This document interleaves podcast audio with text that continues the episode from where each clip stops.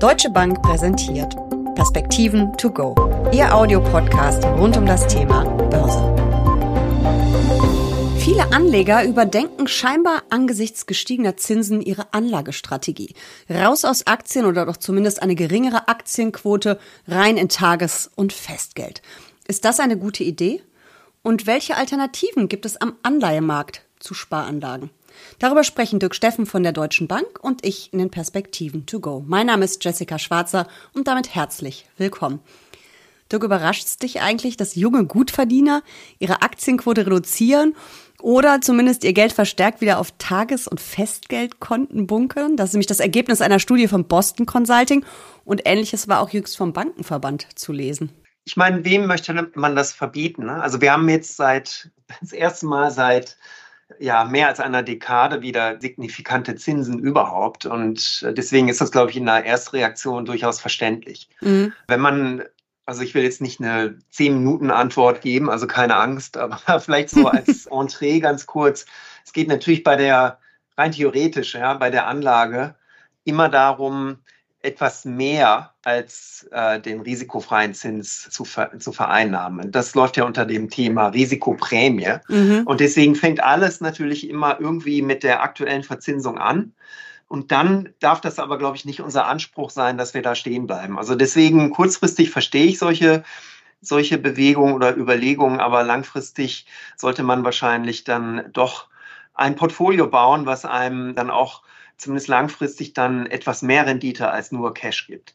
Und ganz kurz noch den vorab, wenn ich darf. Es ist ja auch nicht so, dass die hohen kurzfristigen Geldmarktzinsen jetzt für viele Jahre garantiert äh, sind. Also im Gegenteil. Also wir haben jetzt wahrscheinlich so ziemlich den Gipfel und es ist ja nicht unwahrscheinlich, dass dann über die Jahre dann auch die Geldmarktzinsen wieder etwas fallen werden. Ja, und wenn ich jetzt für Tages- oder Festgeld vier Prozent kriege, was es ja bei einigen Anbietern gibt, teilweise sind es Log-Angebote, teilweise kriegen es auch die Bestandskunden. Aber das ist ja trotzdem immer noch zu wenig, um die Inflation zu schlagen. Also Stichwort negativer Realzins. Ja, es wird langsam interessanter, ja. Also, weil ja die Inflationsraten mhm. jetzt auch fallen und äh, wir quasi so langsam jetzt endlich in das Terrain kommen, wo dann auch die Inflation wieder etwas unter der Verzinsung äh, liegt. Aber das ist, äh, wie gesagt, nicht unbedingt jetzt gegeben für die nächsten Jahre. Deswegen muss man, glaube ich, ähm, dann schon ein bisschen mehr machen, als jetzt nur Cash äh, zu halten. Und ich gehe auch fest davon aus, dass das dann wieder Einzug findet in die Anlegergemeinde.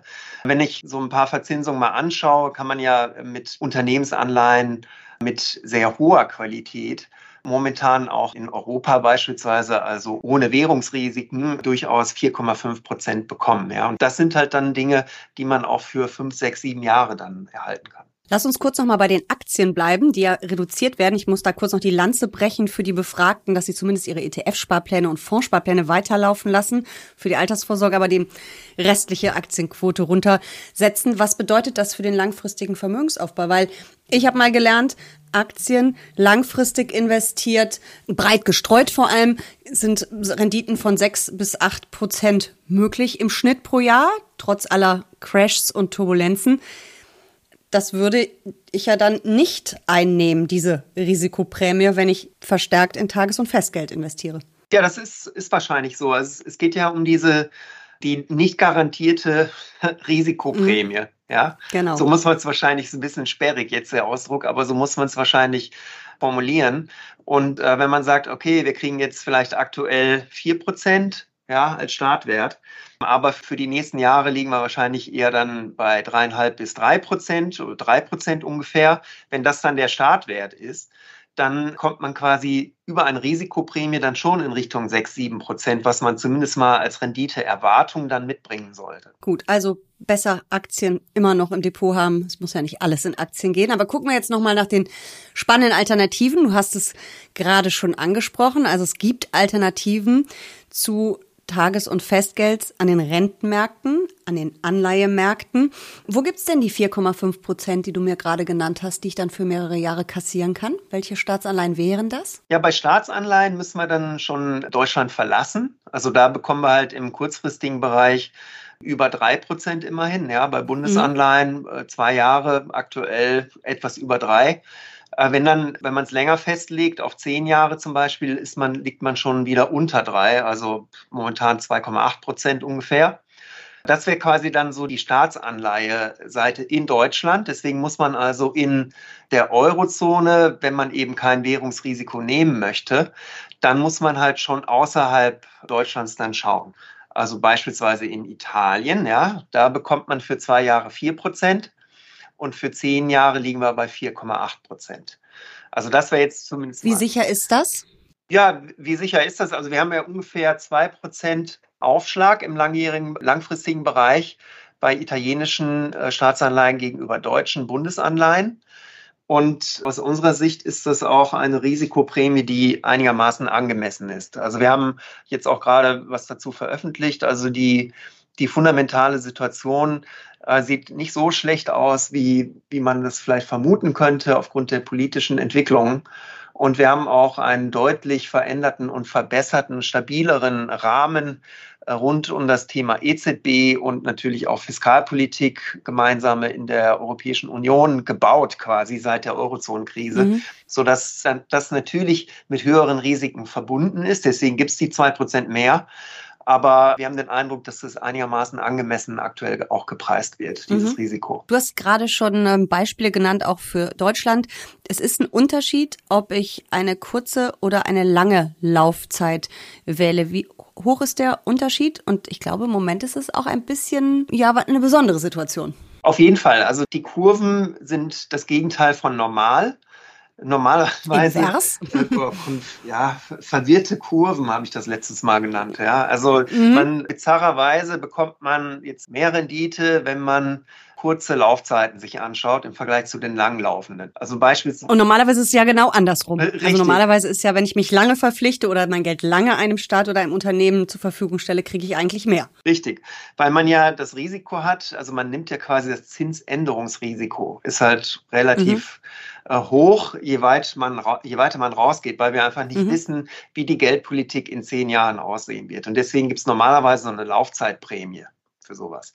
Und die ist äh, momentan negativ. Also das heißt, man bekommt mehr Zinsen für die kurzen Laufzeiten, obwohl die halt sicherer sind, weil das Zinsänderungsrisiko nicht so hoch ist. Ja. Und warum ist das so? Da, dahinter steckt hauptsächlich die Idee, dass in den nächsten ein bis zwei Jahren die Leitzinsen etwas sinken werden. Nicht viel, aber etwas. In den USA beispielsweise gehen wir wahrscheinlich von momentan über 5 Prozent in Richtung 4 Prozent.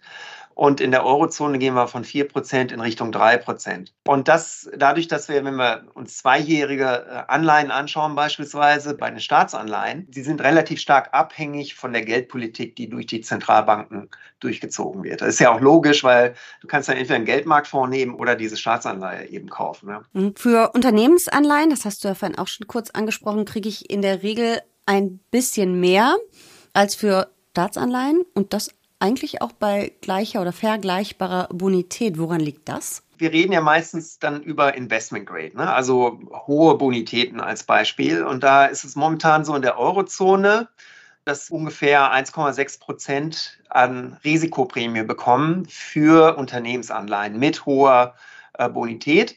Und die Gesamtverzinsung aktuell im Gesamtmarkt, das differiert dann natürlich je nach Fondslösung oder Einzelanleihe, mhm. da reden wir eben über 4,5 Prozent. Mhm. Und äh, das ist nicht unbedingt das gleiche Risiko. Also man hat natürlich bei Unternehmensanleihen schon noch das unternehmensspezifische Risiko mit drin. Also es ist, äh, der Markt sieht das so und ich halte es auch für richtig, dass das, das Ausfallrisiko bei Unternehmensanleihen schon höher ist als bei Staatsanleihen. Hm, na klar, es gehen auch öfter mal Unternehmen pleite als, als Staaten, das ist wohl so, ne? Ja, und im, ich sag mal, ich würde ich es so formulieren, auch im, im Durchschnitt könnte man sagen, naja gut, also dann wird sich das irgendwann rausrechnen, ne, im, im mhm. Durchschnitt, aber es, es, es bleibt halt noch dieses, dieses erhöhte Risiko nur dadurch, dass man im Privatsektor ist weil na, mhm. theoretisch könnt, könnte natürlich der Staat sich das Geld dann auch von irgendwoher besorgen, wenn man so möchte. Und die Staatspleite ist ja doch deutlich weniger ähm, wahrscheinlich als mhm. die Unternehmenspleite. Du hast gerade schon das ähm, Fachwort Investment Grade in den Ring geschmissen, also super sichere Anleihen oder sehr sichere Anleihen. Es gibt aber auch noch High Yields, Hochzinsanleihen und da ist das Risiko natürlich äh, deutlich höher, aber auch die Renditen sind deutlich höher. Was kann ich denn da kriegen und wie hoch ist das Risiko wirklich? Stichwort Ausfallraten. Also wir bleiben mal in der Eurozone. Ne? Mhm. Vielleicht haben wir gleich noch Gerne. einen Moment für die USA. Aber es ist so, dass, dass wir bei hochverzinslichen Anleihen etwas mehr als 8 Prozent in der Eurozone momentan bekommen können. Aber die Ausfallrate, also gehen quasi ja jedes Jahr Unternehmen pleite, ist eben nicht null. Und deswegen wird ein mhm. Teil von dieser Mehrverzinsung dann auch aufgefressen. Also deswegen kann man nicht sagen, ach toll, ich, ich kaufe jetzt hochverzinsliche Unternehmensanleihen, weil es ja schon im Namen drin steht, die werden höher verzinst. Ne? Also hier ist die Risikoprämie auch deutlich höher. Hier liegen wir jetzt bei 4,5 Prozent aktuell Risikoprämie im Vergleich zu den Unternehmensanleihen mit hoher Bonität, wo wir ja bei 1,6 Also das kriege ich on top das kriege ich dann on top, ja. Das ist quasi da sag, alles so drin, ne? reingerechnet in die Verzinsung von mhm. 8, ein bisschen. Aber ich könnte dieses Risiko doch ein Stück weit minimieren, indem ich auf ähm, ETFs oder auch aktiv, wahrscheinlich ist das die bessere Variante, aktiv gemanagte Rentenfonds setze, zumal ich ja viele Anleihen als Privatanlegerin auch gar nicht kaufen kann beziehungsweise die Stücklung so hoch ist mit 50 oder 100.000, dass ich sie wahrscheinlich auch gar nicht kaufen will. Ja, richtig. Also das kann man dann äh, quasi managen lassen. Ja, also da mhm. man, hat man mehrere Stellschrauben. Erstmal geht es natürlich viel um die Unternehmensanalyse. Also das würde der entsprechende Fondsmanager dann insbesondere, also das, das Credit mhm. Research, also die Bonitätsüberprüfung in Unternehmen, die halt hier ähm, vorgenommen wird. Und man hat auch einen großen Spielraum für die Laufzeitsteuerung, also wie lang denn diese mhm. Anleihen noch laufen sollen. Und äh, deswegen kann man auch ein schönes, aktives Portfolio daraus zusammenbasteln. Aber ich muss hier an dieser Stelle nochmal sagen, also wir denken, es ist jetzt vielleicht nicht der beste Zeitpunkt für hochverzinsliche Anleihen. Wir sind eher jetzt bei Qualität. Und das hat auch viel mit dem Konjunkturzyklus zu tun. Also wir erwarten, dass, dass wir jetzt keine schwere Rezession vor der Tür haben, aber diese Wachstumsdelle, diese Wachstumsschwäche, die wird ja schon Spuren hinterlassen. Und deswegen sind wir momentan eher bei Qualität und wohl wissend, dass wir hier niedrigere laufende Verzinsungen haben im Vergleich zu hochverzinslichen Anleihen. Du hast die USA gerade schon angesprochen. Da können wir auch nochmal auf, den, auf die Höhe der Renditen schauen.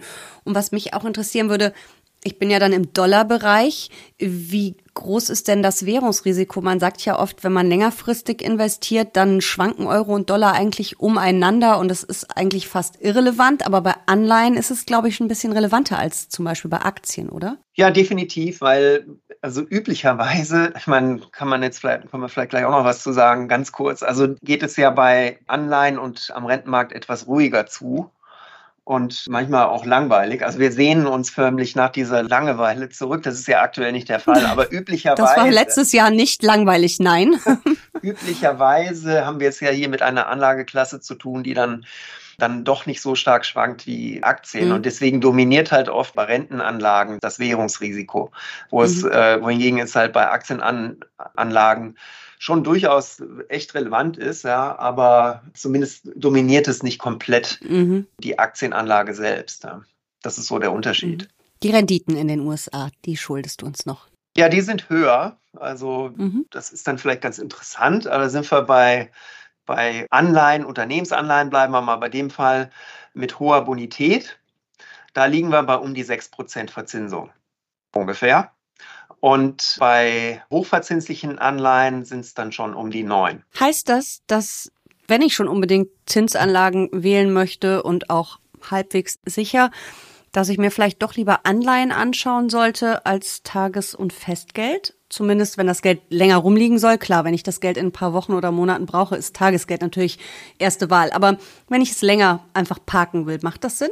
Ja, es, es, es hängt halt viel an dieser Rentenmarkt Arithmetik, ja. Also das mhm. am, am Ende des Tages ist es ja so, dass wenn man zum Beispiel eine Anleihe kauft, die fünf Jahre Laufzeit hat, dass man irgendwo in diesem Preis der Anleihe natürlich versteckt hat, was der Geldmarkt in diesen fünf Jahren machen wird. Und auf dieser Geldmarktentwicklung wird dann quasi gepreist, was es für die Anleihe geben muss. Und das ist eben dann genau dieser Renditeaufschlag, den man bekommt bei, bei mhm. Unternehmensanleihen und auch anderen Anleiheformen. Und äh, deswegen ist es immer eine Über Überlegung wert, hier auch längere Laufzeiten mit, mit in das Kalkül mit einzubeziehen. Also ich, es ist einfach mhm. die komplette Portfoliokonstruktion, die ja auch entscheidend ist. Viel mehr, glaube ich, als nur die Einzelanlageentscheidung. Aber apropos Portfoliokonstruktion, nach dem doch recht turbulenten Jahr 2022, und es ist ja noch ein bisschen dieses Jahr rüber geschwappt, also das war ja eben kein Ruhekissen mehr in Anleihen zu investieren. Glaubst du, dass sichere Anleihen, Investment Grade, wieder ein Ruhekissen im Depot sein sollten und deswegen auch eigentlich in keinem Depot fehlen sollten? Ich denke schon. Und das ist natürlich umso mehr der Fall, wenn man auch ein bisschen länger dabei ist. Also kaufen und legen lassen, mhm. weiß ich nicht, bin ich kein großer Fan davon. Aber wenn man äh, ein Portfolio konstruiert, dann hat man sicherlich jetzt eine viel bessere Ausgangsposition als vor zwei Jahren, weil eben jetzt auch der, dieser so wichtige Rententeil endlich wieder interessant geworden ist. Also wir haben jetzt interessante Verzinsungen. Man kann, was wir jetzt auch kurz andiskutiert haben, dann variieren, kürzere, längere Laufzeiten, unterschiedliche Bonitäten bei den Unternehmensanleihen, Währungsrisiken mit reinbauen.